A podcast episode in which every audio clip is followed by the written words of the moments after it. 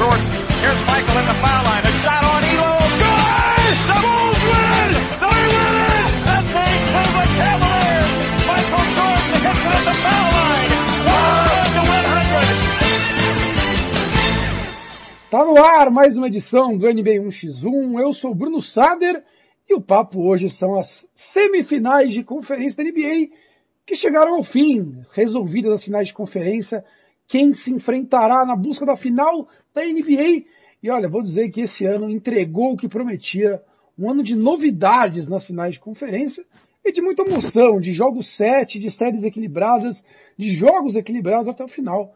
E para quem é fã de basquete, para quem está gostando de acompanhar esses playoffs, nada melhor do que jogos 7, jogos equilibrados até o final. Não é mesmo, Gabriel Carvalho? Boa noite, seja bem-vindo. É, exatamente, Bruno. É, um abraço para todo, todos os nossos ouvintes. Acho que um playoff que nem nos nossos melhores sonhos a gente poderia esperar algo tão equilibrado, né? Tão equilibrado, tão imprevisível de diversas formas. Primeiro, nossas primeiras finais de conferência desde 94 sem a, é, a melhor campanha das, das duas conferências, né?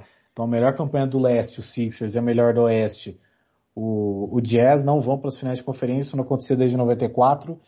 E, enfim, é um cenário onde a gente vai ter um campeão é, muito diferente. A gente tem aí o, o time desses quatro times que sobraram, o mais recente a chegar na final foi o Suns, em 93. E, inclusive, hoje é aniversário do, da derrota do Suns para o Bulls em 93. Então, assim, muito legal para quem gosta de basquete fora desses grandes centros, né, das, das cidades mais populares e tal, apesar do Clippers, né, mas o Clippers é um, Clippers é, é meio que a exceção da regra também, porque o apelo... É o primo, é o, é o primo estranho da cidade grande, né? Mas, Biel, não só, eu não tinha essa informação, a de 94, aliás, essa, esse arremesso, esse jogo do Bulls com, com, com o Suns é o arremesso do John Paxson, né? Isso, que, isso. Que, que ganha o jogo, é uma bola que não é um jogo decisivo de playoffs que não é vencido pelo Michael Jordan, né?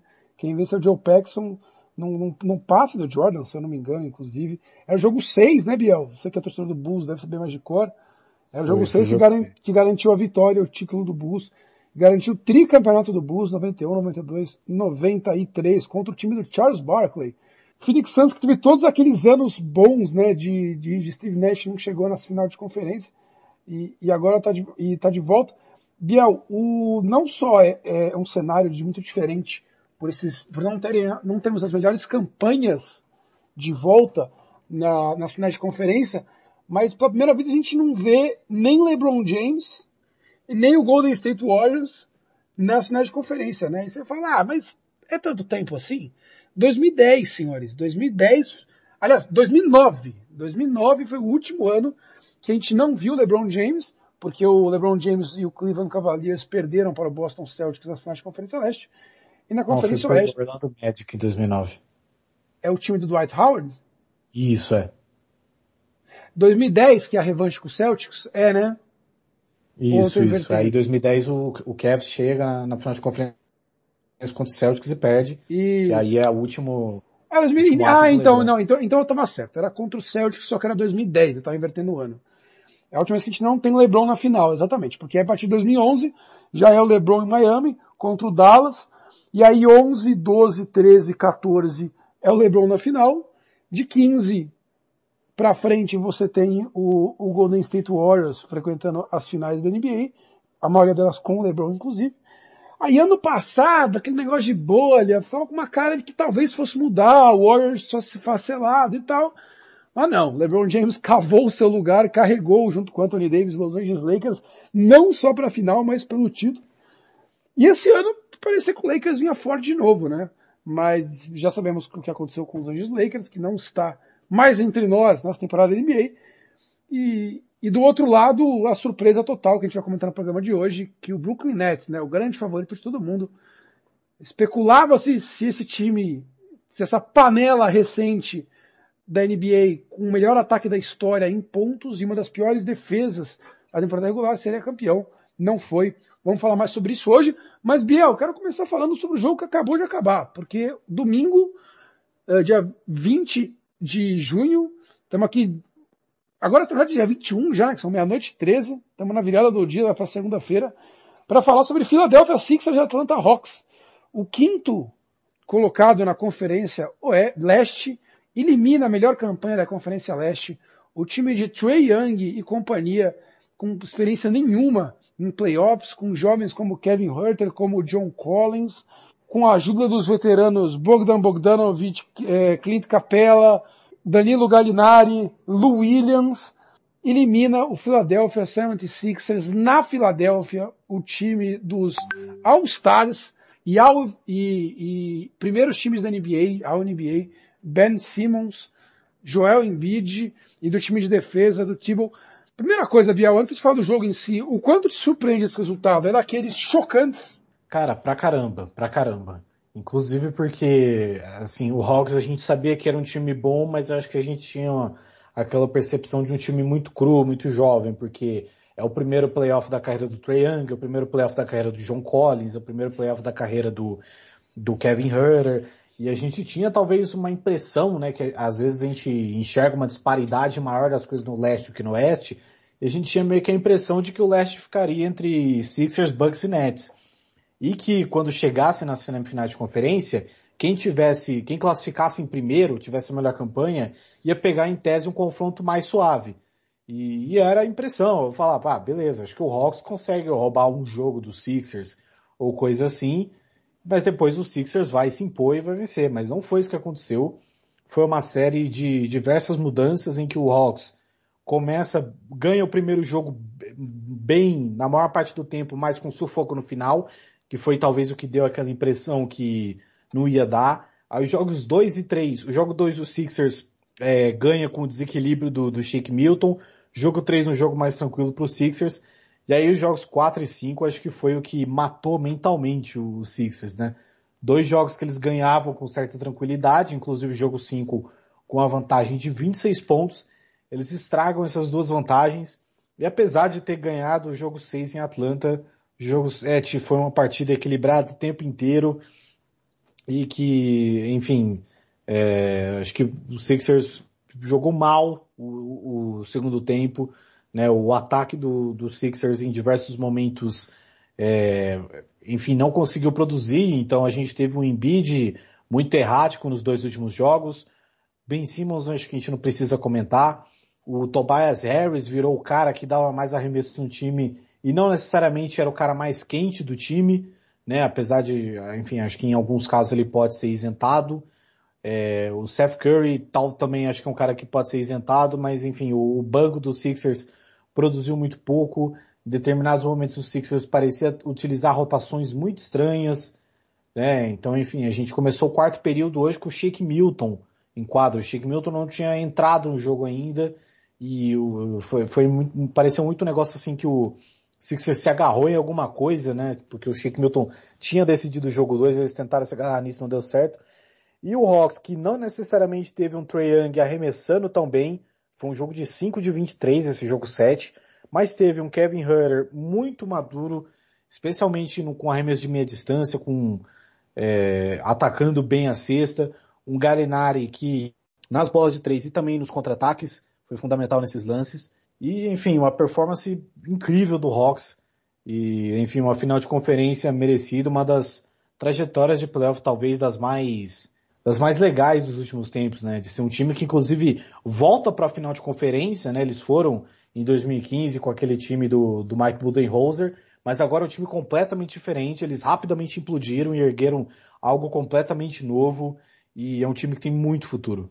E vou encontrar o Mike Budenholzer na final de conferência, né? Agora no comando do Milwaukee Bucks. Você mencionou, Biel, o jogo 4 e o jogo, o jogo 4 e o jogo 5. O jogo 4, o Philadelphia ganhava por 18 pontos e tomou virada, perdeu por 3. E o jogo 5, como você citou, ganhava por 26, tomou virada, tomando, perdendo por mais 20 pontos no último quarto.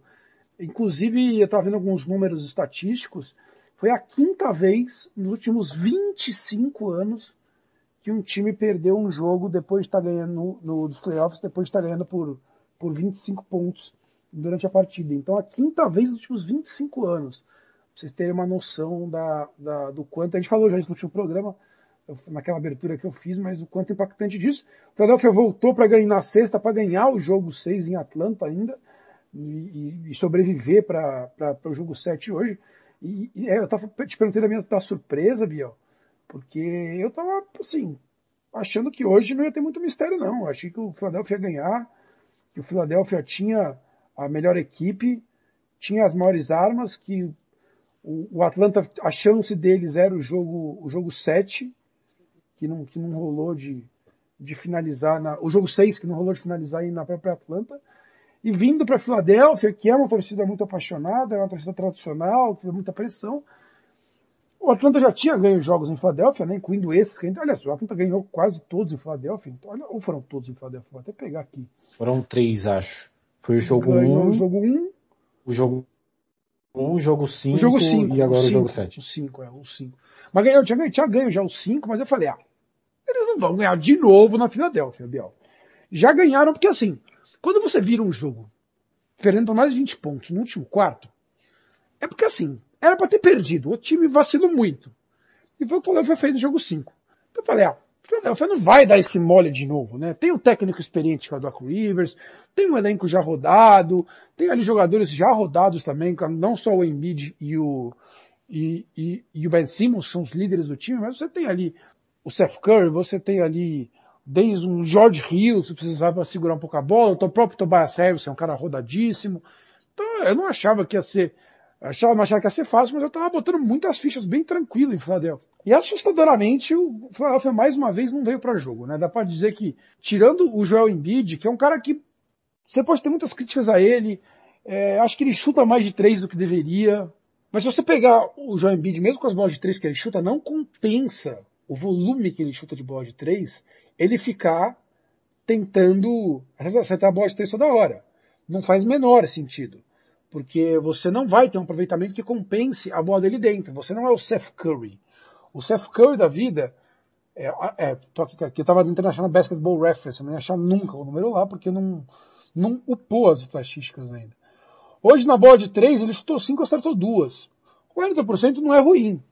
Mas ele dentro é muito eficiente. Ele tem um lance livre muito bom. Hoje até que ele não foi tão bem, 7 10, ele tem muito bom de lance livre. Mas em todo caso, o Joel Embiid buscou o jogo. O Joel Embiid teve 21 arremessos de quadra. O Tobias Harris, que não teve uma, uma grande partida também, ainda que tenha sido uma partida ok, 24 pontos, mas o aproveitamento de quadra não foi tão bom, o aproveitamento de 3 foi ruim buscou jogo, 40 minutos em quadra, 33%. É desses caras que você espera jogo. E aí você tem esses dois, junto com o Ben Simmons, a base do time. E aí a gente tem que falar de Ben Simmons aqui, tem que dedicar um tempo, porque é um cara que não só é o tá no time de defesa da NBA do ano, mais uma vez, no meu time de defesa, é, mas como ele é um cara que é All-Star o tempo todo, ele é um cara com um grande salário, com uma grande renovação, que é tido como um pilar do time. Se especulava antes no time da saída do Mike Brown, que era o técnico antigo, se a, o problema era o, o, jogo de Embiid e, e Simmons que não casavam um com o outro, e aí na dúvida tinha que ficar com o Simmons, troca o Embiid. Se especulou a troca do Ben Simmons pelo Harden, que a gente falou muito aqui no NBA X1 no começo da, da, temporada, que era uma troca que, que, que, o, que o Rockets queria, inclusive. Então se conversava muito num, num valor do Ben Simmons que tendo, vindo esses playoffs, ele sai muito desvalorizado. Porque não é uma questão de não ir bem. Não ir bem faz parte. O Trey Young não foi bem hoje. O Trey Young tem um aproveitamento baixíssimo de quadra hoje. Ainda que no final tenha tido um bom jogo, 2 de 11 de 3, 5 de 23 de quadra. Ainda que tinha 10 assistências, mas basicamente no finalzinho do jogo ali, os lances livres, o Young só jogou tijolo na tabela hoje. Mas você, mas é um cara que busca jogo, que aparece, que procura, um cara novo, com três anos de liga. E o Ben Simmons rodado do jeito que é. Ainda que não seja um grande, não é que é um veterano da liga e tudo mais. Mas é um cara que entrou em 2017 na liga, 16 para 17, primeiro ano 17 18. Tá na sua quinta temporada, quarta jogando. Não pode se esconder do jogo. E daí, Biel, por que ele se esconde do jogo para mim? Porque ele, tá, ele, tá, ele não está confiante em bater lance livre. Ele que é um cara que na carreira, na temporada, por exemplo, ele teve uma de lance livre de 60%, 61%. O que é ruim, aliás, é horrível, 61%, mas não chega a prejudicar o time. Nos playoffs, foi pra, desse ano, ele caiu de 61% para 33%. 33% é horroroso. A gente criticou o programa passado aqui, a gente vai falar daqui a pouco, do Giannis que bate 40%. Que o Shaquille O'Neal, num ano ruim dele, não batia 40%. A gente trouxe aqui que batia 52% de média na carreira. Chegou num ponto na série passada já, com o Washington, no jogo 4, que o 5, 4 ou 5? No 4. Que o, o, Washington fez a tática do Reca Simmons, que é fazer falta de propósito no Simmons. Ele tem que bater lance livre, e aí o time perde as bolas no final, e aí tem que tirar o Ben Simmons da quadra. E aí o cara vai ficando sem confiança, ele para de jogar, porque o Ben Simmons não tem arremesso, de médio e de longe. Então tem que, ele, isso que ele é um cara muito forte, que pula muito e que tromba muito. Então o que ele faz? Ele infiltra, tromba e faz bandeja. E enterra. E aí ele vai, ele vai sofrer falta. E não vai conseguir fazer às vezes, vai ter que lance livre. Só que aí o cara fica com medo de estar lance livre e errar. Hoje ele chutou, hoje ele chutou só dois lances livres, ele não faz a jogada. Como pode um cara que vive de infiltração, Biel, chutar dois lances livres no jogo? Ou seja, foi uma vez para de lance livre. E foi no final do jogo ainda, hein? E, e, nem foi uma jogada que ele infiltrou. Foi um Reca Simmons que o Kevin Huerter fez no final do jogo hoje. Que pegou e fez tal dele na quadra de defesa. Que o cara se caga de medo de enterrar e sofrer falta e bater lance livre. É inaceitável, Biel. E aí eu não sei, cara, o, a, aquela bola debaixo da tabela que tá ele com o Trae Young, e ele não enterra na cabeça do Trae Young. Tem medo de sofrer a falta e bater lance livre. E passa para alguém que tá do lado, que depois é o Shake Milton, não sei que alguém que era foi. O era o Matisse Taibo. O, o Taibo que, que sofre a falta e acertar um de dois lances livres. Não pode, Biel, não pode. O cara que tem o status que tem ele, que ele tem pro time, a importância que ele tem pro time. Ah, ele marca muito bem, marca muito bem. Eu também acho que ele marca pra caralho. Ele teve assistências, pô, que ajuda, pô, pega rebote pra caralho, pega aqui, ó. Três assistências hoje. Sabe por que tem muita assistência? Porque ele tem medo de finalizar a jogada. Ele tentou quatro arremessos no jogo, acertou dois. Zero de três pontos, nem tentou, e bateu lances livres.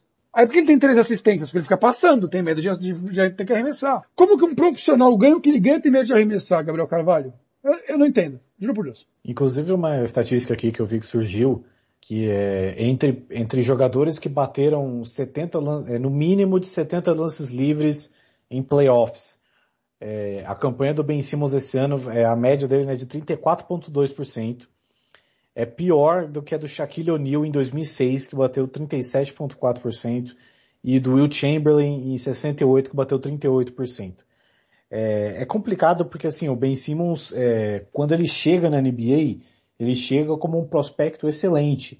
Ele chega como um armador, é, talvez que é, fosse contra a maré dos armadores do futuro, né? O Trae Young é meio com um armador do futuro, né? Mas ele é aquele cara, pô, versátil, que tem um bom passe, que pega rebote, que defende muito bem, que atacava a cesta bastante no, no college. Agora, é, a primeira temporada dele na NBA também. Porém, o que parece é que o Ben Simmons ele definha, que cada vez ele perde confiança e cada vez ele vira menos participativo. E ele vai ter que dar um salto alguma hora. Ou senão ele vai virar um, enfim, um cara que não, que tá jogando todo o potencial dele fora porque é bizarro que ele tenha esse papel hoje no Sixers, de ser um cara que recebe um salário gigantesco, já tem uma extensão aí até 2025, e que no jogo de playoff ele não ataca a cesta, de que ele não dá um arremesso no, num quarto período de quase nenhum dos jogos. Né? E, enfim, é, a, a, gente fala até do, do Russell Westbrook, por exemplo, porque ele, é, às vezes ele não, ele, ele arrisca bastante, né? Porque ele é um cara confiante e às vezes o aproveitamento dele é baixo, mas ele é um cara que ele assume a responsa para ele. Ele poderia muitas vezes escolher arremessos mais inteligentes e tudo mais. Ben Simmons ele não escolhe arremessos, ele simplesmente não faz o ato de, de cortar para cesta, justamente por esse temor aí de ter que bater um lance livre e tal. E enfim, isso não pode acontecer. Você imagina esses caras que dos últimos tempos que ficaram mais conhecidos por errar muitos lances livres, né? Então você tem aí o, o, o Shaquille O'Neal, o Dwight Howard, você imagina esses caras evitando de atacar uma cesta porque é, vão ter que bater lance livre. E, enfim, é mais uma campanha ridícula do Ben Simmons em playoff, porque contra o Celtics em 2018 foi assim, contra o Raptors em 2019 é, tiveram esses momentos também, e agora, é, ano passado ele não jogou os playoffs, mas esse ano é, é, acho que escancara que é um cara que ele precisa evoluir logo. Ele precisa dar esse salto logo, ou ele vai virar um Andrew Wiggins, que é aquele cara que fica 30 minutos em quadra por jogo e não dá um arremesso. E para um cara, pelo que ele recebe, pela importância que ele tem, por tudo que o, que o Sixers teve de perder para ter ele no time hoje, né, para fazer uma temporada de, de 10 vitórias e 72 derrotas para ter o, o Ben Simmons, é, é, decepcionante e frustrante a performance dele nos playoffs. E, enfim, 170 ele... milhões ele vai receber até o fim do contrato, até 2025, uma média de mais de 30 milhões por ano, que é uma média gigantesca para o salário da NBA. É um salário nível Stephen Curry, pra vocês terem uma ideia, tá? Que ele, que ele, que ele vai ganhar. Ele não consegue ter impacto no jogo, Biel. Ele não consegue ter impacto em jogo da decisivo. Isso é básico. Às vezes o pessoal vai ter até uma das estatísticas, até estou trazendo aqui estatísticas, o cara fica, ah, mas tem tantos pontos, tantos rebotes. A questão é, na hora de vamos ver do jogo, ele não serve para nada.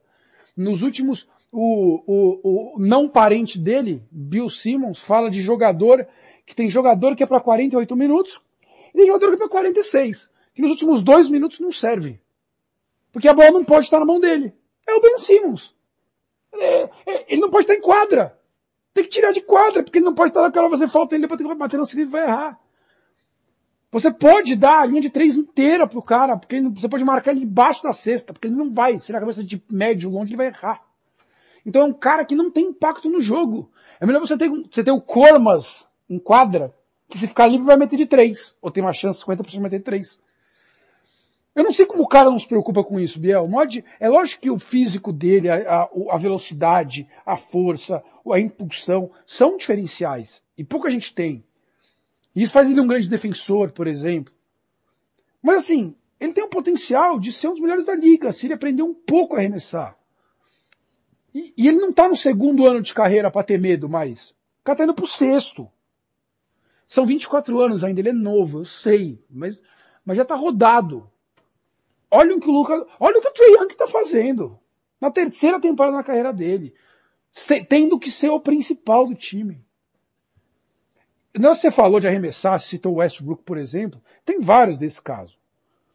Por exemplo, o Jimmy Butler, que a gente viu até na final da NBA ano passado. Tem até aquele jogo incrível lá, com tudo nas finais e tudo mais. O Jimmy Butler não é um cara da primeira prateleira. E ele se convence que ele é e quer tentar todas as bolas. Ele erra pra caralho. Mas, pô, ele chama jogo. Ele não se esconde, ele quer a bola na mão dele, ele quer participar, quer ajudar, quer infiltrar, faz a falta em mim, vai lá bater no nível e foda-se. Foi um pouco do que o Giannis fez ontem, ontem, a gente vai comentar aqui. É focar muito no Ben Simmons, eu sei, mas a, a, a transmissão focou muito. Os comentários são porque ele era para ele ser um pilar do time. E aí você vê a molecada jovem do outro time, tudo que o Ben Simmons é frouxo, e, e os Sixers vencendo nesses anos, o Atlanta é o contrário. O Atlanta bate no peito e fala, vem. Ó, só números gerais na série, tá? O, o, no final o Joel Embiid acabou com 30 pontos de média e 13 rebotes. O Joel Embiid sim é um que chamou o jogo o tempo todo. O Seth Curry acabou com ótimos 22 pontos de média. O Tobias Harris com 19 pontos de média e o Ben Simmons com 11. 11 pontos, 6 rebotes e 8 assistências de média é muito pouco impacto em jogo, muito pouco. Ele não pode ter tão menos impactante que o Seth Curry na partida. É, é, é e do outro lado você vai para o Atlanta Hawks, que não é só o Trey Young, né? O John Collins, 23 anos, com seus 15 pontos de média e 9 rebotes. E, e, assim, o John Collins briga o jogo inteiro, marca, empurra, se joga de carrinho, de cabeça, todas as bolas. O Kevin Huerter, hoje, o jogaço do Kevin Huerter hoje, que é outro cara jovem pra caralho, 22 anos, que a gente sempre fala aqui que tinha futuro também. 10 de 18 arremessos de quadra hoje, 2 de 4 no, nos 3 pontos, 27 pontos. Trazendo uma estatística importante, é, que é a questão do, do, do mais menos, do Kevin Werther, positivo 8 também, que é, mostra quando ele está em quadro o time produz. Então você tem o, o, o, o Collins com 23 anos, brigando tudo que é bola, se matando em quadra, chamando bola. O Kevin Huerter com 22 também. O Troiani com 22. Aí você teve o Galinari vindo para jogo finalmente nesses últimos jogos, chamando a bola em momentos importantes. Desde contra o Knicks ele já tem tido participações boas. 17 pontos do Galinari hoje. Apesar do 3 de, de, de 7 e 3 pontos. O, o Bogdan Bogdanovic, que está aqui claramente baleado, né, Biel? Jogou 20 minutos só hoje, não, não foi nada bem. Mas foi importante a série inteira. O Clint Capela é um monstro do garrafão. Pô, tomou muito baile do João Embiid, o Clint Capela, mas ficou lá tentando até o final. Lu Williams, mais uma boa participação. Ainda que hoje foram só seis pontos, duas assistências, três roubadas, mas teve jogos de 15 pontos na série. Então, de um lado, um time que, que se doa em quadra. Você vê que se doa em quadra. Que todo mundo tá lá é, querendo muito, chamando bola, chamando jogo, sem medo de arremessar. Muito mérito pro Nate McMillan. Acho que a arbitragem foi mal contra o Hawks. Da dúvida tudo pro, pro Sixers. E o Sixers um desastre completo. O quanto, para finalizar, Biel, o quanto para você vai na conta do Doc Rivers, né? O cara que ficou no Clippers é, quase uma década e não conseguiu levar o Clippers para final de conferência, tendo umas boas, boas equipes na mão, principalmente o time do Lob City, e com Chris Paul, Blake Griffin no auge e tudo mais. E aí chega no Philadelphia para trazer a experiência que o Mike Brown não tinha e não consegue colocar um time. Perde para o quinto colocado, fizeram a boa campanha, perde para o quinto, com duas. O Doc Rivers tinha uma crítica muito clara no, no Clippers de não ser o cara para momentos decisivos, porque ele não sabia uh, se adaptar durante as séries e, e conseguir é, acertar, ajustar o time para momentos decisivos. E o time toma uma virada de 18 pontos num jogo, uma virada de 25 pontos no outro jogo, e hoje perde o jogo 7. E é eliminado pelo quinto lugar, o Hawks. O quanto vai para conta do técnico campeão com o Boston Celtics em 2008? É, acho que vai bastante, até porque não é a primeira vez que um time do Doc Rivers derrete em playoff, né? É, com o Clippers ele já teve algumas derretidas grandes, né? Então, 2020, o caso da bolha é um, é, 2015 também quando perde pro Rockets, depois de abrir 3 a 1 na semifinal de conferência. 2017, se eu não me engano, ele perde o jogo 7 em casa pro Jazz. É, tem uma série também dele com o Magic, é, acho que em 2003, que também ele abre 3 a 1 e deixa o Detroit Pistons virar. Então, o, por mais que tenha o título de, é, de 2008, que foi um título, inclusive, talvez mais suado do que o necessário, né? Acho que o Celtics tinha um time bem superior à maioria da galera, mas, por exemplo, precisou ir para o jogo 7 contra o Hawks, é, naquela primeira rodada. Acho que o Doc Rivers ele tem um histórico muito ruim de, de playoff e, enfim, é, se provou mais uma vez por várias escolhas que ele acabou fazendo, né? Então, por exemplo, ele é, talvez poderia ter distribuído melhor os minutos entre alguns jogadores, Acho que, por exemplo, deu um, o Shake Milton ter começado o quarto período hoje eu achei meio bizarro. É, acho que em alguns momentos ele poderia procurar melhores alternativas para é, ter um armador é, em quadra, tipo, que não seja o Ben Simmons, né? Então, por exemplo, o George Hill acabou jogando um pouco mal, não entendi muito bem o papel que o, que o George Hill teve na série. É, enfim, o, o, o, Doc Rivers é, já tem esse histórico e é mais uma que eventualmente vai acabar indo para conta dele, né? A gente via que muitos jogos o, o Sixers simplesmente derretia quando não tinha o Embiid em quadra. Né? Por mais que o Dwight Howard fizesse um trabalho interessante no garrafão, o time não conseguia produzir. E quando você pega o Embiid jogando mal os últimos dois jogos, porque assim, o Embiid, se pegar a conta dos últimos dois jogos, deve ter cometido, sei lá, uns 15 turnovers, que eu acho bastante. E turnovers em que assim, passe errado, vai atacar a cesta e, e erra. Enfim, é, é, vai acabar oito, Oito do... turnovers hoje, Biel. Número incrível. Oito turnovers hoje, se eu não me engano, no jogo passado já tinham sido bastante. Então. 25, é, acho que 25 na série, tá? É, e acho que a, a, maioria é concentrada nesses últimos dois jogos. Então é, é difícil não, é, não tirar o Doc Rivers dessa, porque ele tem sim uma responsabilidade é, apesar de ter feito um ajuste ou outro muito bom, porém, enfim, é, mais uma para conta. A, a, do ano passado da bolha, o, time do Clippers claramente tinha um problema de postura. Era um time que se achava demais sem, sem ter sido nada. E, mas, por outro lado, ele insistia muito com os caras que não tinham mais condição de estar muito tempo em quadra. Lou Williams, o Harrell e tudo mais. Isso muda bastante com o Lue esse ano, até falar daqui a pouco. É, por outro lado, é, o, o, o, time dos Sixers hoje, eu fiquei pensando o que, que ele podia ter feito de ajuste, né? E, puta cara, eu preciso pensar ainda muito, mas realmente é, é, é difícil não associar, né? É difícil não associar porque hum, hoje o jogo de hoje menos um pouco aqui ali, os outros duas derretidas, eu, eu sei que vai ser um bombardeio.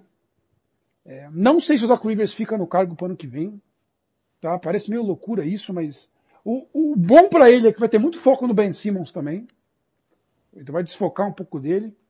Culpa não é dele que o Ben Simmons é um idiota, é um incompetente e não serve para nada. Quem que deu esse contato pro Ben Simmons?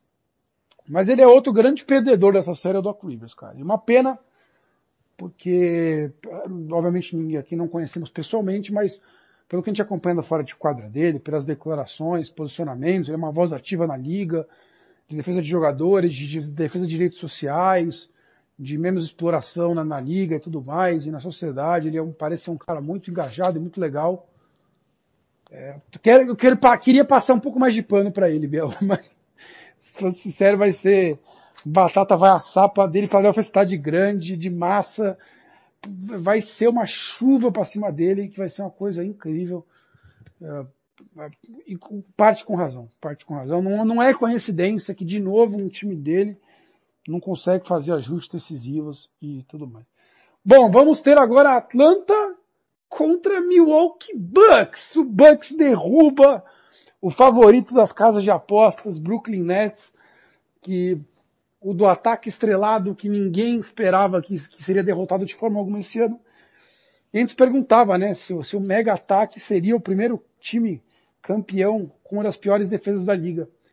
E no final a gente conseguiu essa resposta, Biel, porque com o Kyrie machucado, acho que fica até injusto, né?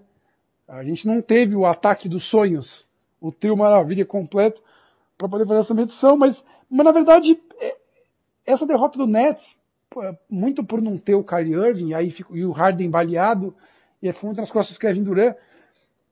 Antes de falar do jogo em si de ontem, é, é um reflexo de um time que deu all-in em três caras e sem trabalho nenhum no resto do time. Por exemplo, é, novamente, esse mesmo amigo meu, o Luciano, estava comentando sobre o Mike Brown, é, que estava errando muitas bolas, fez um jogo bom, um jogo 7, mas estava errando muitas bolas.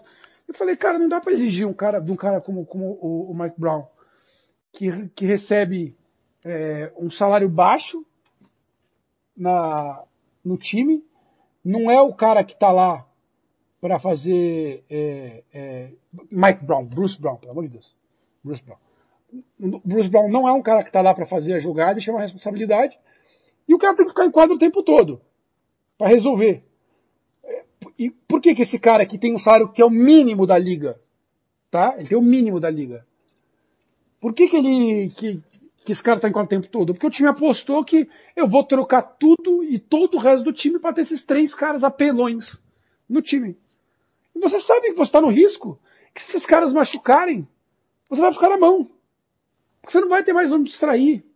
O Claxton, que é um pivô lá que ajudou no jogo de temporada regular, jogou um pouco da primeira série e tal, contra o Celtics, não pisou em quadra na série contra o Bucks. O time ontem, sete jogadores o tempo todo, sendo que o Bruce Brown, o Harden machucado, o, o Kevin Durant ficaram em quadra o jogo inteiro, incluindo a prorrogação. Sabe? Você sabe que está nesse risco. E aí machuca um, outro trabalhado, acabou o time. Essa é a diferença. Você não tem um time que tem uma. Um... Olha o Phoenix Suns aí. Ficou sem o Chris Paul. Já ganhou hoje do Clippers. Olha o próprio Clippers, que apesar dos pesares, é um trabalho que vinha do Doc Rivers coletivo muito bom. Mas que além de tudo tem um elenco mais completo. Você consegue perder o Kawhi Leonard e ainda ganhar a série do Jazz. Porque é o segundo melhor jogador e o resto do time dão conta. Então, Biel, é, o Nets deu all-in nisso e se deu mal. Agora é fácil falar, lógico, né? Mas todo mundo sabia que era o risco que o time corria e não se pagou. O Kevin Durant ganha o jogo 5, espetacular como foi, que a gente já fez programa passado 49 pontos. O jogo 6 ainda é um bom esforço do Kevin Durant, um jogo de quase 40 pontos de novo. ele bateu um recorde de jogos seguidos de 30, mais de 30 pontos. É, o, o, o, time ainda deu um, caldo interessante, mas chega pro jogo, mas perde pro Bucks, no, final foi muito apertado. E aí o jogo 7 de ontem eletrizante, que a gente vai falar um pouco mais agora. Vou deixar você começar falando das escolhas feitas pelos técnicos, principalmente. E um jogo 7 que, apesar de tudo isso que eu falei, do all-in dado errado, o Kevin Durant é tão monstro e o time do Bucks é tão, para mim, ainda despreparado, sem personalidade, sem cara de cancho de time campeão, que o Bucks ainda quase postou a perder e saiu derrotado, mas no final, Giannis e companhia eliminam a panela de Brooklyn, Gabriel Carvalho. É, eu acho que Brooklyn é uma é um caso curioso porque eles meio que têm que enfrentar os próprios demônios conforme as coisas vão aparecendo e por enquanto tá meio que dando certo isso.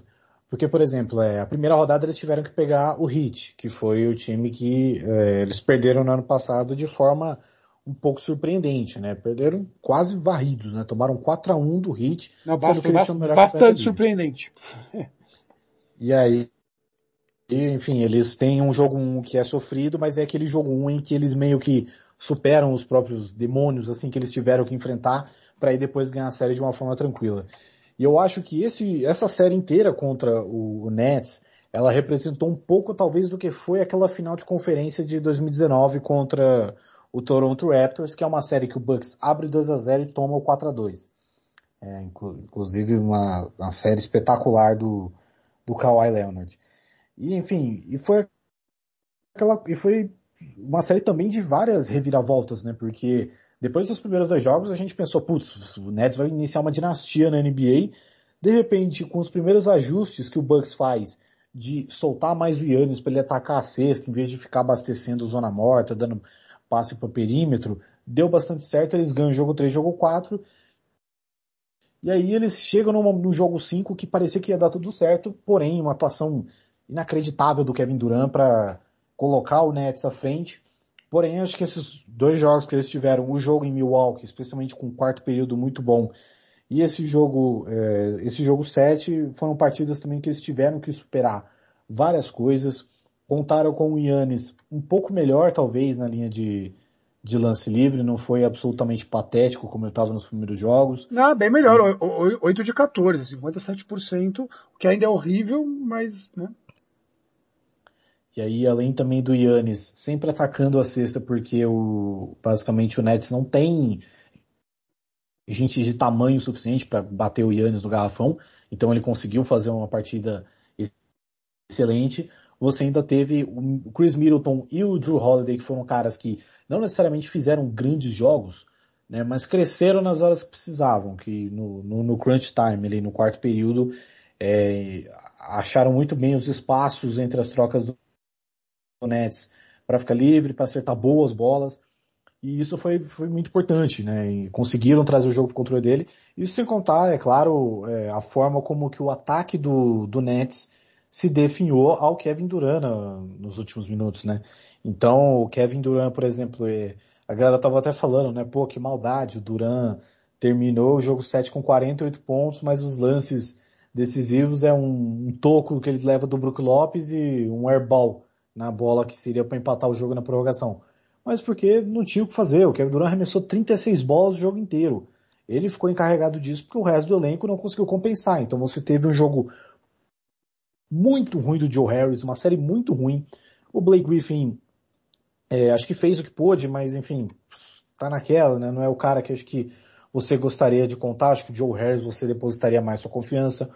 O Harden também é, arremessou muito mal de três é, mas enfim, é, já é um histórico dele, né, de arremessar mal de três em, em playoff. Mas, você mas, mas dá pra dar um desconto pro, pro, pro Harden Não, também, sim. né? Totalmente no sacrifício, né? É, eu quero falar que o Harden, inclusive, ter feito jogos aí de, de 52 minutos, de 45 minutos, é inacreditável. E, enfim, eu achei que o Steve Nash é, também errou porque ele não procurou muitas alternativas, né? Porque, por exemplo, se você pensar nesse time do, do Nets, no, no jogo 7 eles fizeram uma rotação basicamente de sete jogadores. Né? O Claxton ele entra né, é, como no box score né, com um segundo porque ele jogou na, Ele entrou para a última posse do jogo que ele precisava fazer Isso, o bloqueio. para fazer o assim, bloqueio de, de, de, de lateral. Isso, é. Mas, por exemplo, é, o, o, o Tyler Johnson não teve minuto e quadro, acho que ele poderia fazer alguma aposta, um cara que às vezes mete umas bolas de três. O Timothy Lualo Cabarro também é um cara que é um bom arremessador de três. E foram caras que ele não contou, ele ficou muito preso ali, talvez, no que não estava dando certo. Então, até caras como, por exemplo, o Landry Shamet, que é um arremessador, ele não teve nenhum espaço para arremessar o jogo inteiro. Claro, mérito também do Bucks, que conseguiu neutralizar a maioria desses é, arremessadores especializados do Nets, mas acho que ele ficou muito preso e tentando contar que o Duran ia salvar com tudo, e não foi isso que aconteceu. Então eu acho que o Bucks é, entra nessa final de conferência um pouco mais é, aliviado, porque acho que as, as situações adversas que eles precisaram ser colocados, em, acho que em alguns momentos eles tiveram dificuldades, mas eles passaram e acho que isso é o que, é o que eventualmente vai contar. E sobre o Nets eu não acho que está tudo perdido, né? Acho que é, é, às vezes esses super times assim que são montados de um ano para o outro, é, assim muito do nada eles conseguem, eles não conseguem ter um êxito direto, né? Logo na primeira temporada. Então se a gente pensar, por exemplo, no, no Miami Heat, do, que também tinha o Big Three, foi um Heat que perdeu a final para os Dallas Mavericks, mas aí depois é, encaminhou dois títulos. Eu acho que é, com uma temporada talvez é, mais normal, em que o time ganhe mais entrosamento, que as lesões não, não virem um papel tão relevante, acho que o Nets tem mais chance. Então, tipo assim, apesar de é, pode soar como um fracasso, né? Você unir talvez Harden, Duran e, e Irving no mesmo time e não ser campeão direto, mas tem um contexto, tem vários contextos é, no meio de tudo isso. Então acho que dá pro, pro, pro Nets sair de cabeça erguida disso e acho que o Bucks é, vem com muita confiança para essa final de conferência. Agora, Biel, o que você falou aqui um pouco também está na conta do, do planejamento do Nets. Você fala que o Steve Nash também não apostou, não fez isso, não fez aquilo. O Steve Nash é um técnico que nunca foi técnico, ainda que tenha como, como ali ao seu lado do banco de reservas o experientíssimo Mike D'Antoni para auxiliá-lo, mas é um técnico que nunca foi técnico, tá lá para pedido do Kevin Durant, pois é amigo pessoal do Kevin Durant, era treinador de arremesso do Kevin Durant, na época do Golden State. E aí foi colocado lá para ficar de amigão, e o Durant que manda no time.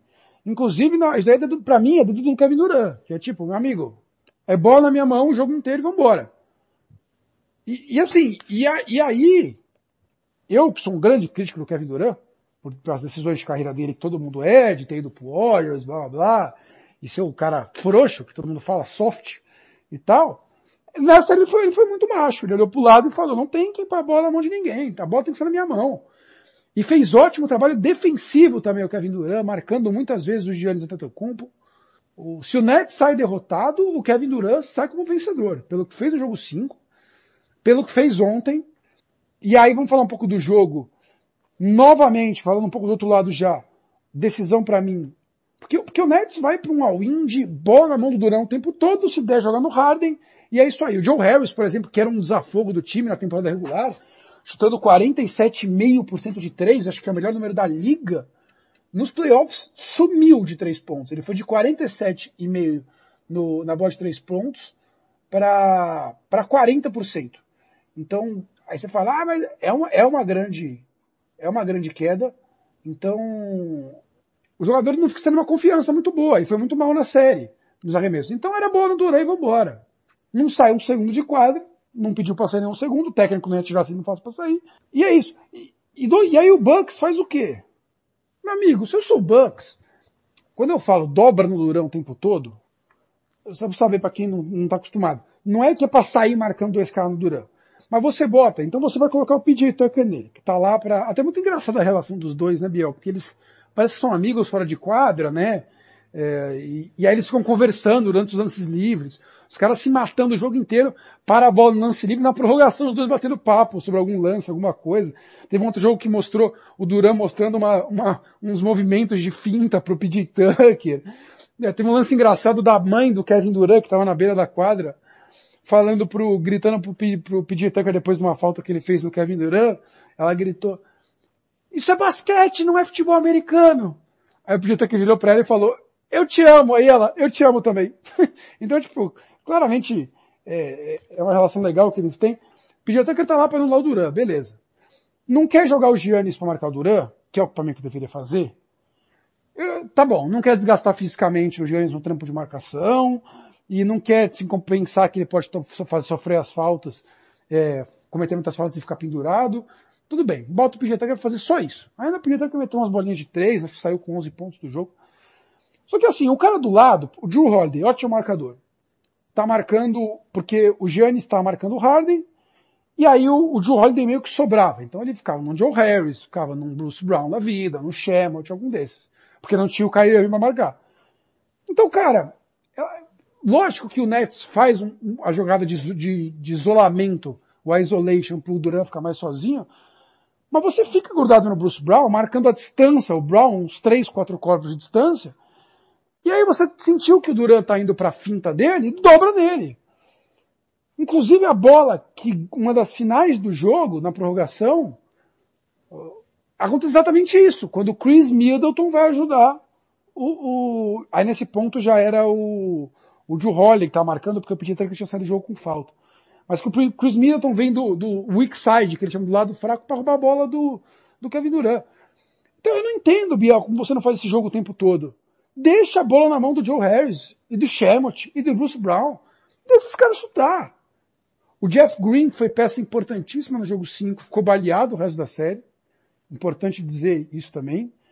O Blake Griffin foi melhor do que eu esperava dele, Biel, na série. Meteu umas bolas de três interessantes, ajudou, fez o que esperava dele, que é uma minutação limitada, mas jogando, fazendo, contribuindo de, de certa forma com o time. Umas enterradas aqui e ali, uns rebotes, umas brigas boas, umas roubadas de bola inteligentes.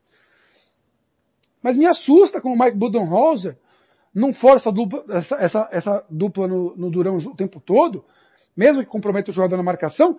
E o principal, a bola final do jogo, do, do tempo normal, é assustadora para mim. É, porque assim, qual que é o lance? Vamos lembrar. Oito segundos para jogar, dois pontos Bucks na frente, e você tem o, o a, a, posse no campo de ataque pro, pro Brooklyn Nets. Que a bola ia pro Duran era óbvio, todo mundo sabia. Na pior das hipóteses, um Harden de lado, mas Aí para essa posse, você já não colocou o Giannis para cima do Duran. Tá cansado, já, tudo bem. Botou lá o, o, o para cima do Duran. O Nets faz um movimento de puxar todos os jogadores para fundo de quadra e para o canto da quadra embaixo, e o Duran vai lá pro outro lado sozinho receber a bola e ficar isolado. Meu amigo, nessa hora, tem que ter algum tipo de marcação dupla no homem. Ah, Bruno, mas o, você, como você tira o Drew Holiday do, do, do Bruce Brown, que está no outro canto da quadra, para ele ter que ir lá apoiar, dane-se. Porque você não pode deixar no jogo 7, na última bola, a decisão da sua temporada inteira, se você vai em frente ou se você vai para casa, na mão do 1x1 do Duran contra o PJ Tucker. O PJ Tucker é um bom marcador? É. Mas ele não aguenta esse tranco. Ele não tem nem altura para isso. Eu mandei para vocês um print no, no, grupo da hora que o, que o Duran faz o, o, que ele solta o arremesso, Biel. Você lembra dessa imagem? Sim, a, sim. Dif a diferença de altura da onde está a mão do Tucker tentando bloquear e o Kevin Durant é meio corpo. Porque o Durant não só é mais alto que o Tom, Tucker tem braços mais longos e o arremesso sai de cima. Cara, o PJ Tucker não tem a menor chance de bloquear aquele arremesso. E o Durant mete a bola. A sorte do Bucks é que ele pisa na porra da linha com a ponta do pé. Porque era, você botou a sua temporada na linha num X1 o Durant com o PJ Tucker. Você tá louco? Ah, Bruno, mas novamente, vai deixar o Bruce Brown meio que livre? Vai, foda-se. Aí, aí, você vai outro cara, se o Bruce Brown, você, alguém fecha nele, sei lá. Você tem que ter marcação forte no Duran o tempo todo. A sorte do Nets é que a energia do Duran acabou, e aí no, no, no overtime ele não conseguiu resolver o jogo. Agora o Bucks, para mim, o Mike Budenholzer errou nisso. As primeiras posses da prorrogação, todas, Drew Holiday definindo a jogada, nenhuma foi pro Giannis, as duas ou três primeiras posses, e não fizeram sexta. Foi um grande erro. Ah, mas o Drew Holiday que quis só com a bola. Foda-se, o técnico tem que parar e mandar passar a bola. Meu amigo, quem vai bater para cima é o Giannis. Falando do Giannis, acho que não se omitiu o Biel, acho que tentou chamar jogo, mas ainda no ponto eu gostaria de ver. O Giannis, para começar, saiu de quadra cinco minutos, o Duran e o Harden não saíram nenhum momento. Parecia mais cansado que o Harden e que o Durant, que ele deve ser uns quase 10 anos mais novo que os dois. Ele teve posse de bola no final do quarto período que ele não foi pro ataque, que ele ficou descansando na defesa, e o Bucks não fez ponto. E aí não tem problema de lance livre dele. Aquele papo de jogador de 48 minutos e jogador de 46, as últimas posses do Bucks tiveram que estar na mão do Chris Middleton, que é o cara que chuta seus 88% de, de, de, lance livre. E aí você sabe que se ele sofrer a falta, como acontece a maioria das vezes, ele pode bater. E não é aquela falta de obrigatória. É uma jogada que tá lá. O time marcando, vou tentar fazer uma infiltração, mas não dá para estar na mão do Giannis. Se ele sofrer a falta, é risco dele perder o lance livre. Ainda que ele tenha, uh, com toda a contagem de segundos da torcida do, do Nets, para ele pré-arremessar, né, para ver se ele estoura os 10 segundos de arremesso. Inclusive, a torcida do Nets obviamente contava tão mais rápido, Biel, a, a contagem, que eles, eles sempre chegavam em 12, 13, né? E tem um vídeo, no, acho que no House of Highlights, do, da torcida contando, e eles contam até 12 ou 13 e o vídeo tem 9 segundos. então, você vê que não era uma contagem muito da torcida. Mas, cara, o Giannis tem que trocar esse ritual dele de arremesso. Não pode. Ele arremessou claramente no limite o tempo todo. Até foi bem, ele erra, acho que os quatro primeiros, depois ele acerta sete seguidos. Então ele, ele acerta ali, acho que a torcida, a torcida contando até o ajudou nisso. Mas ainda assim o Giannis chamou o jogo até o final e tal. Agora, é, não sem me estender mais, ainda acho o time do Bucks, novamente, se o Atlanta faz o que se mata em quase se mata, o Bucks ainda parece um time cagão. Ah, Bruno, que análise subjetiva e tal. Putz, cara, é nas postes de bola, momentos decisivos, é um time que perdeu, cara, tem bola que perde. O, o Bruce Brown pegou uns dois, três rebotes no meio, tipo de Chris Middleton e Giannis e Joe, o Joe Holiday é um cara que até não foi omisso, mas errou tudo que tentou. O Chris Middleton e o Brook Lopes seguraram muitas vezes o time no ataque. Aliás, o Mike Bandenhauser, as últimas duas posses do Bucks. A posse é antes do chute do Duran e depois do chute do Duran, que eram duas posses rápidas de lateral, fazer uma jogada em dois, três segundos. O time não conseguiu arremessar. Tocou ali alguém, ficou meio perdido, jogou uma bola para cima de qualquer jeito ou o time não é eficiente em nada, ou o técnico treinou mal. É um dos dois.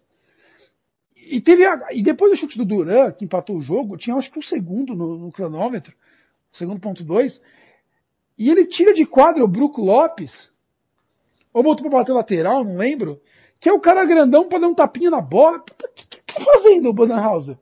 Teve o um emprego salvo pelo dedão do pé do Duran. Começou aquela bola. E agora vai pra uma série contra a Atlanta, que o Milwaukee amplamente favorito. E se o Milwaukee não ganhar, o Bannerhauser igualmente será demitido, Gabriel Carvalho. É, inclusive, é, concordo que Pé, realmente... Tô, for, tô, forçando muito contra, contra, contra o time do Bucks, porque ontem me revoltou muito. O próprio Giannis, eu acho que não chamou tanto jogo quanto deveria, apesar de ter feito pontuação e tudo mais, é, e sair alguns momentos. Acho que o técnico foi mal, acho que o time, no geral, sei lá, desfocado ou sem brilho.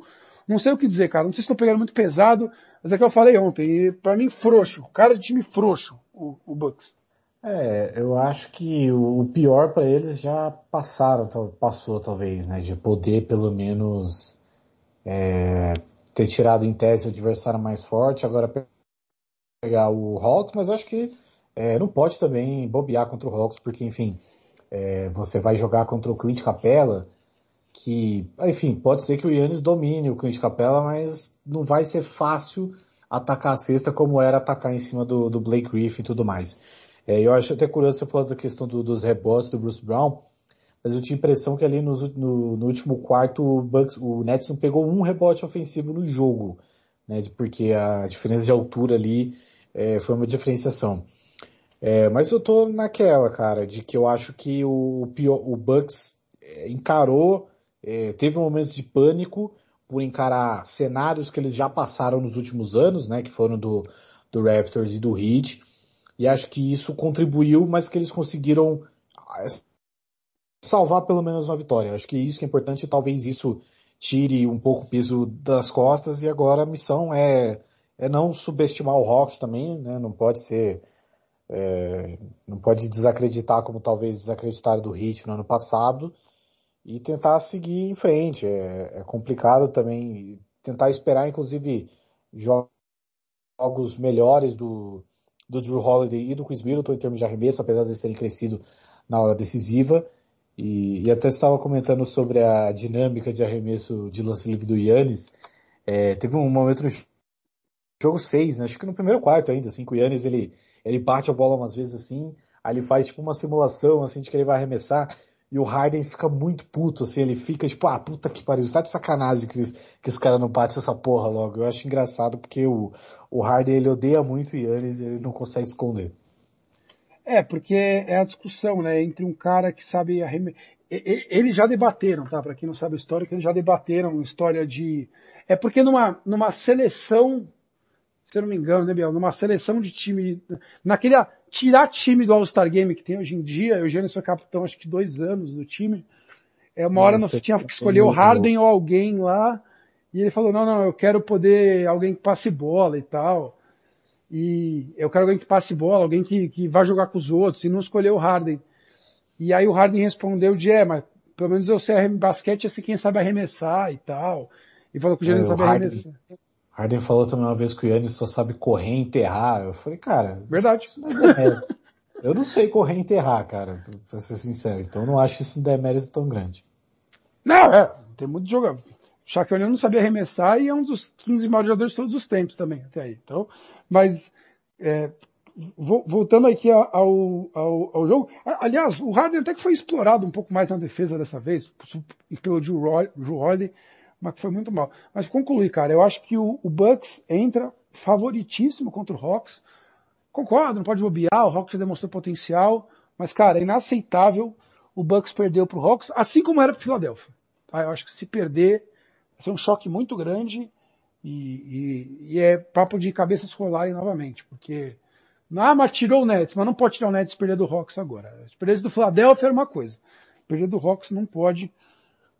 Fico feliz pelo trabalho de, de, cidade pequena, de um time que não chega e que não, não ganha o título, né? Desde não chega na final dos anos 70 com Oscar Robertson e Karim Abdul-Jabbar. Então eu, eu, e, eu gosto do Bannerhauser como, como trabalho, estilo de trabalho, eu gosto de um monte de coisa. Esse Bucks para mim não tem cara de que tá pronto para ser campeão. Não, não, não, não me convenceu, Gabriel Carvalho. Não me convenceu.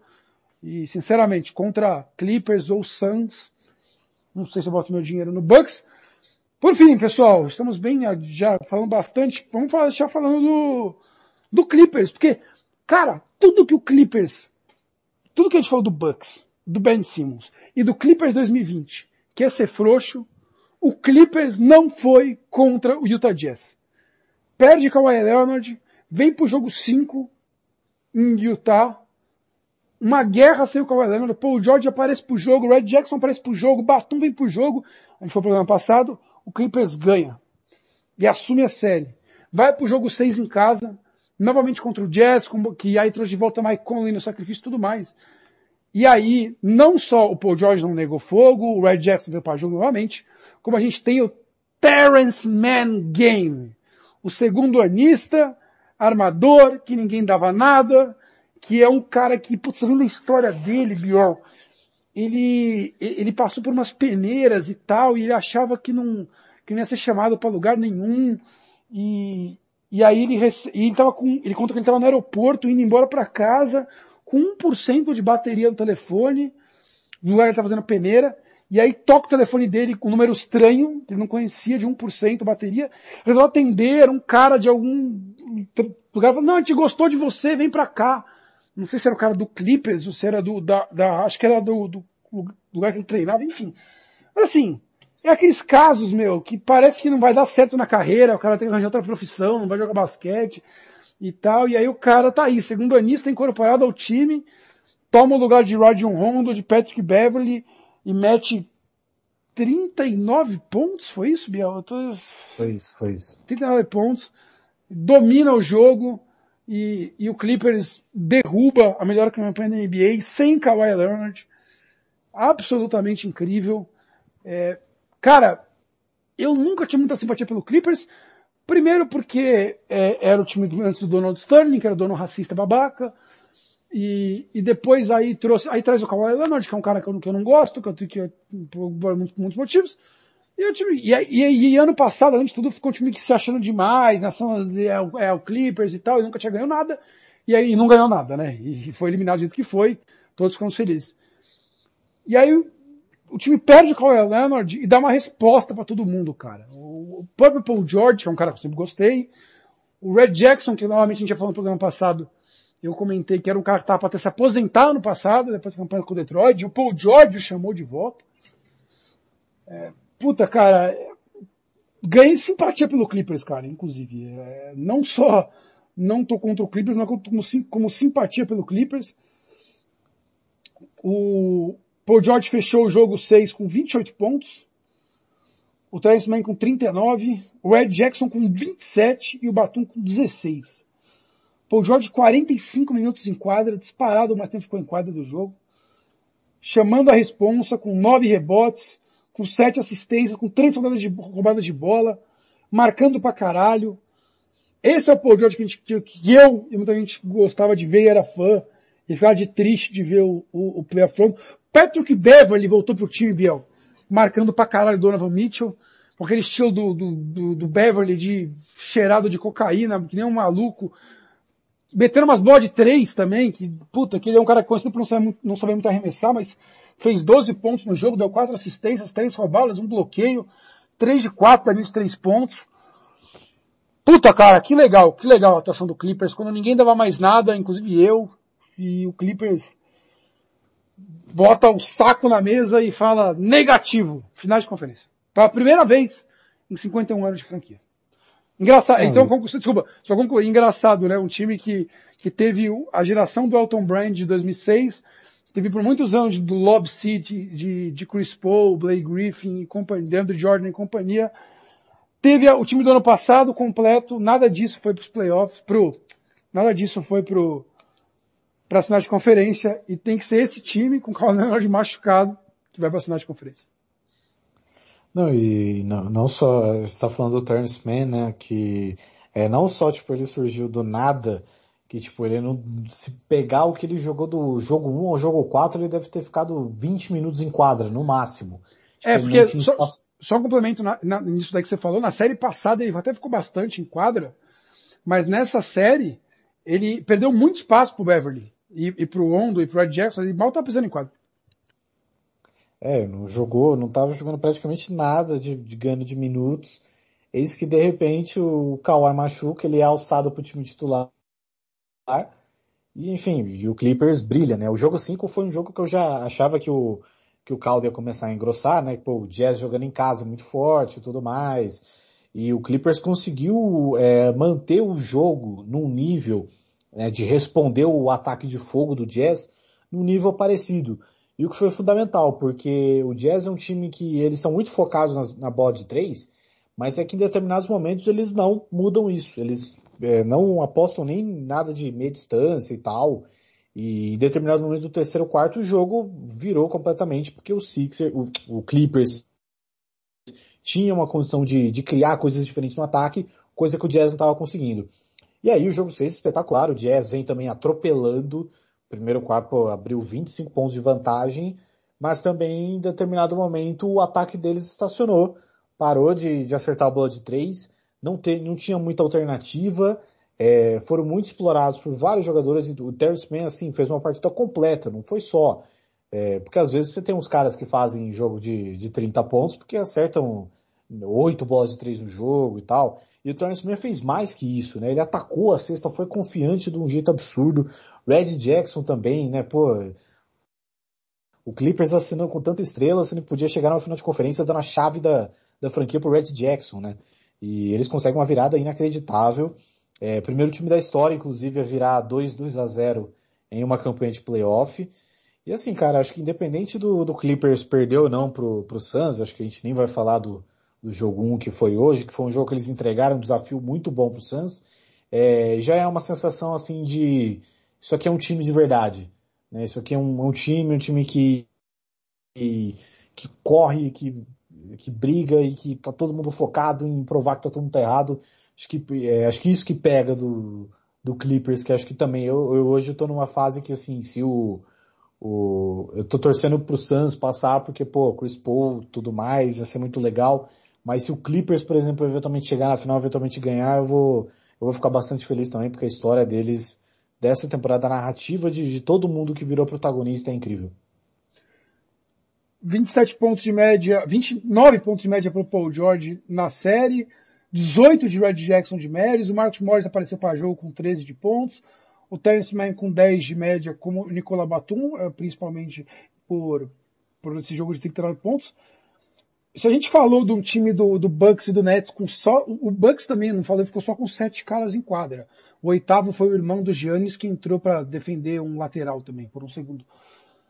O Clippers é o contrário, Biel. Mesmo sem o Kawhi Leonard, o time tem uma profundidade bem interessante. É, foram nove jogadores em quadra nesse, nesse último jogo contra o Utah Jazz. Que você tem aí o Ivica Zubat, que perdeu muito tempo de quadra, né? Inclusive pro, com, o da Marcos Cousins agora entrando bastante. Que nem entrou nesse jogo, inclusive. Mas tem tido tempo de quadra. É, mas você tem o Rondo, que também interessante, né? Um cara que veio para ser o armador dos playoffs e não vem sendo muito necessário. Até pelo que tá jogando o Red Jackson e aí o Terence Mann e o Patrick Beverly na marcação. Mas tem o Luke Kennard também, por exemplo, ajudando.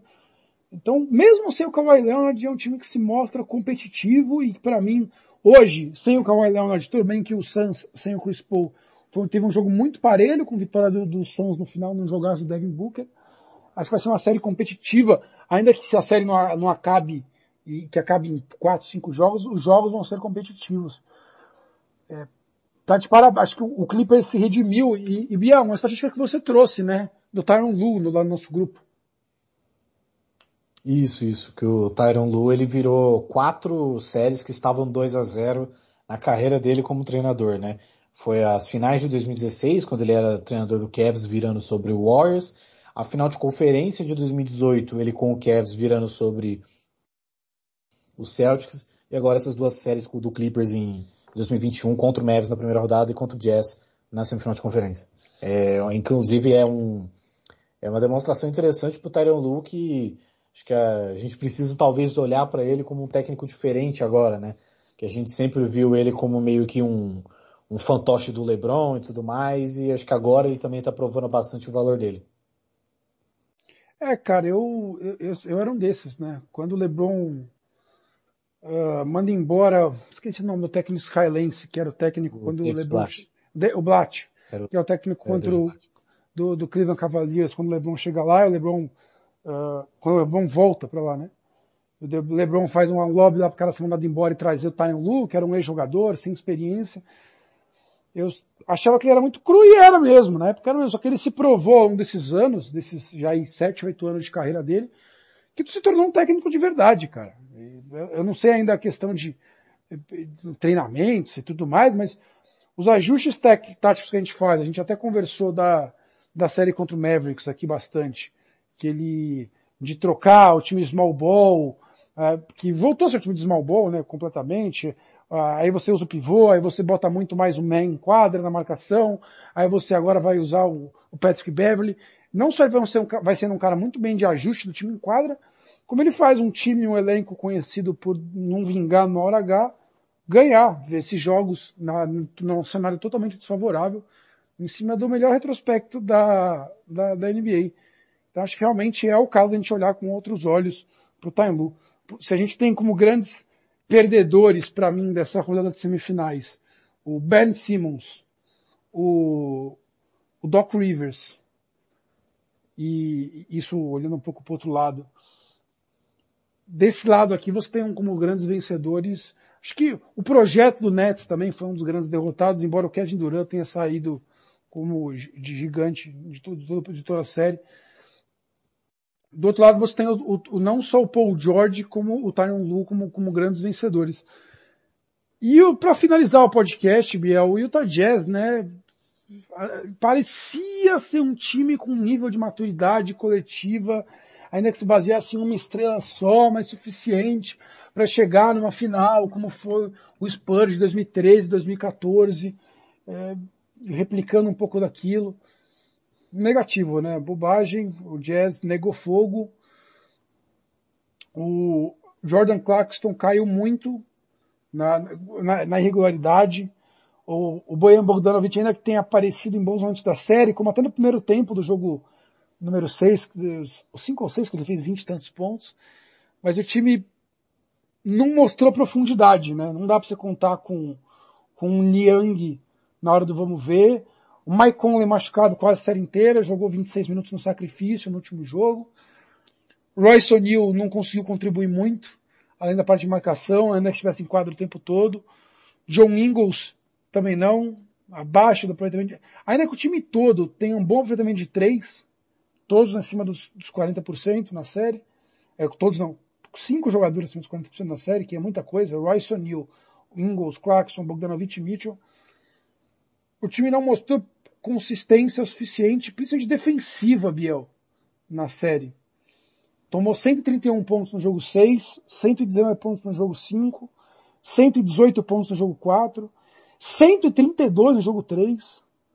Só tom... E mesmo nos jogos que ganhou, tomou 109 e 111. É um time que chuta muito de 3, é um time que pontua muito, chuta muito de 3, mas que não está marcando bem, né? E aí, aí, aí complica. Acho que o próprio Donovan Mitchell momento de regularidade na série, de jogos tremendos e jogos medianos. Não sei, Biel, se dá para declarar o fracasso. Tem muita gente que acha que a batata do Queen Snyder vai assar, que, que, que assaria se ele não passasse, ainda mais por perder do Clippers sem o Kawhi Leonard.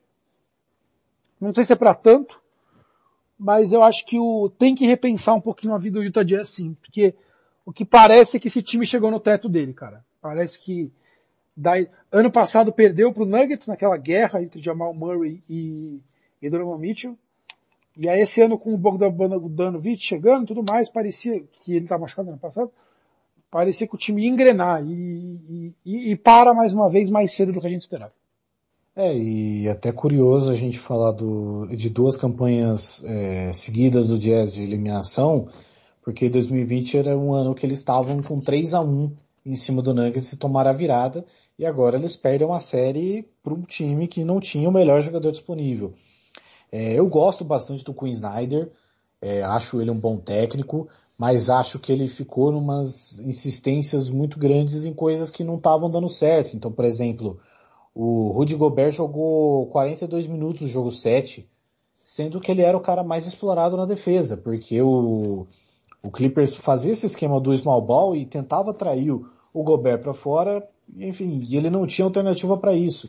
E é bizarro que o Gobert, numa partida tão ruim que ele fez, o jogo 7, ele tenha sido o cara do, do Jazz que ficou mais minutos em quadra. É, ele não teve uma alternativa para isso, ele não soube puxar alguém é, é, que marcasse melhor o perímetro, porque o Gobert ele é um excelente defensor, mas como protetor de garrafão. Então, se ele tem que sair do garrafão para marcar alguém, é, eventualmente quem for arremessar vai ter uma vantagem e se você deixar o, e se o Gobert não for marcar, você vai ter sempre alguém livre para arremessar. É, e também as insistências em, é, nas, nas bolas de três, não que assim, é, os times, a gente é, até fala que, é, tava até é, vendo um comentário que tipo, Jazz e Clippers é meio que a melhor, é a série dos times que melhores arremessaram de três na história, né? Porque tipo, o Clippers em termos de porcentagem e o Jazz em termos de volume por jogo. Mas ao mesmo tempo você precisa ter um repertório diferente, porque você já meio que dá a letra de como o outro time deve te marcar. E especialmente porque em determinados momentos que aconteceram no jogo 5 e no jogo 6, a bola de 3 do Jazz parou de cair. E eles não tinham arremesso de meia distância, não tinham infiltração, não tinha nada, ficava naquela insistência, era coisa muito diferente. Só o Donovan Mitchell era o cara que talvez tentava algo mais diferente, de ter uma infiltração e tal, porque ele é esse tipo de jogador que parte para cima, mas o Donovan Mitchell também estava com um problema no, no tornozelo, então ele não poderia ficar fazendo isso o jogo inteiro. Então o Jazz armou um time que de jogadores que tinham características muito parecidas. Então você tem, por exemplo, o Joe Ingles, que é um cara que é um que a gente chama de 3D, né, que é o é o cara que ele ataca apenas arremessando de três e é um bom defensor. O, Boi, o Bogdanovich, o Bojan Bogdanovich não tinha, não é um cara também com tantos recursos ofensivos. O Mike Conley, quando jogou, jogou mal. Então, enfim, é, o Jazz vai ter que repensar algumas coisas mesmo, porque eles fizeram um esquema que foi muito bom para a temporada regular. Mas é que ao mesmo tempo sempre tinha a pergunta: pô, beleza, os caras estão acertando 40% de três pontos todo jogo. Todo, todo mundo está acertando muito. Jordan Clarkson, sexto homem do ano e tal. Mas e nos playoffs? Essa média vai baixar. Eles vão conseguir lidar com isso? E acabaram que não lidaram com o time, é, com o time talvez mais acessível possível, né? Porque não tinha o, o Kawhi. Eles perderam para um time sem o Kawhi, então vão ter que repensar muita coisa assim. Apesar de achar que não é para demitir o Quinn Snyder nada, mas acho que vai ser um off-season que ele vai ter que refletir algumas coisas nesse Jazz. Eu gosto muito do trabalho dele, ele é um cara muito rodado, experiente, ele fez estágio com, com o Ettore Messina, que é um grande treinador italiano, que foi assistente do Popovich também há alguns anos no Spurs. Ele é um cara com uma, com uma, com uma visão de jogo muito interessante, mas eu, eu concordo com tudo que você falou, Biel. Ele se fez, ele insistiu muitas vezes em coisas que não estavam dando certo.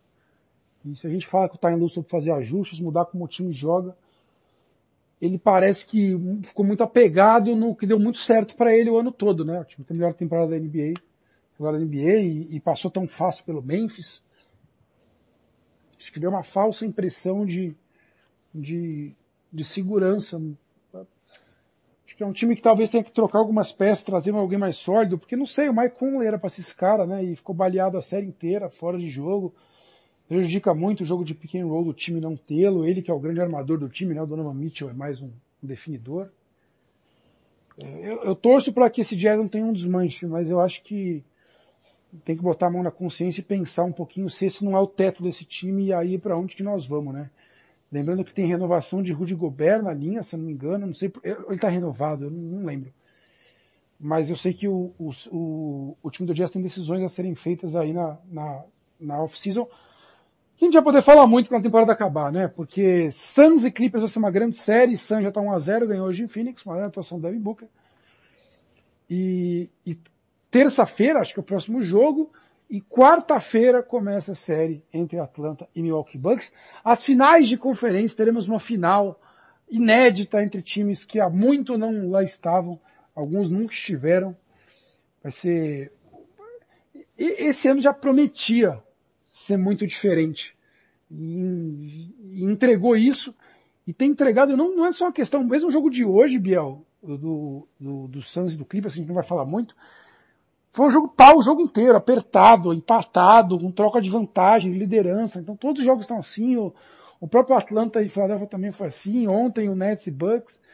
Tá muito nivelado a NBA, cara. Como é legal ver não existir super times apelões, existirem vários trabalhos interessantes e muita gente competente brigando por, por, um lugar ao sol. É isso que a gente gosta, assim, de, de, ver. Por isso que às vezes eu tenho um pouco de ranço com panela, com, com um time que, que, que, destoa muito dos outros. Ela é, ela, antes era aquela coisa esperar a final entre Warriors e alguém, esperar o LeBron no final. Agora vamos se divertir bastante com as finais de conferência na GNB. Biel, valeu. Tá muito longo já esse podcast. Acho que a gente cobriu bastante, merecidamente, esses desfechos das excelentes semifinais de conferência. E te vejo semana que vem falar de finais de conferência. Gabriel Carvalho, um grande abraço. Isso aí, abraço Bruno, agradecimento também a todos que nos escutaram nessa empreitada e sempre que precisar, tamo aí. Fique de olho, semana que vem tem mais, durante a semana, que já é segunda-feira de madrugada, temos mais uma edição. Um grande abraço, até a próxima.